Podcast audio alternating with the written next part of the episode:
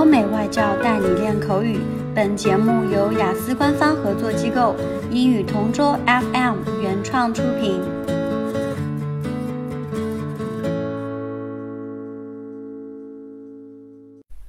Describe a time when you received horrible service. I can remember a time when I lodged a complaint, and it was actually in a restaurant with one of my friends a couple of years ago.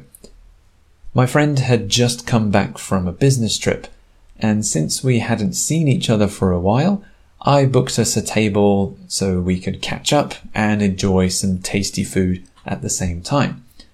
However, even though when we arrived the restaurant was quiet because it was a weekday, I think we were treated very poorly.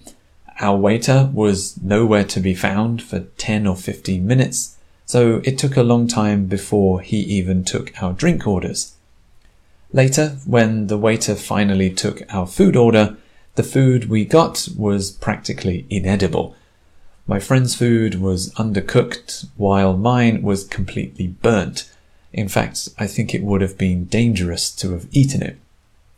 So we asked the waiter to send it back to the kitchen and have them prepare a new one and he seemed quite bothered or upset that we were asking him.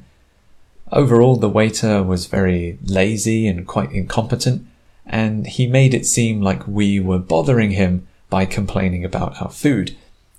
Because of his unprofessional attitude, we asked to speak to his manager. Thankfully, he was much more professional. He apologized profusely for the mistake and he took the waiter off our table and he served us directly for the remainder of the evening. The next meal we received was much better. It was tastier and fresher and tasted as it should have the first time. Even though it shouldn't have happened in the first place, I'm relatively happy with the end result, mostly because the manager offered to discount our bill. So I think I'd go back to that restaurant again, but with lower expectations. OK，今天的 Part Two 口语话题到此结束。想要免费获取五到八月雅思口语完整题库和口语素材的小伙伴，可以关注我们微信公众号“英语同桌”，回复关键词“口语题库”就可以啦。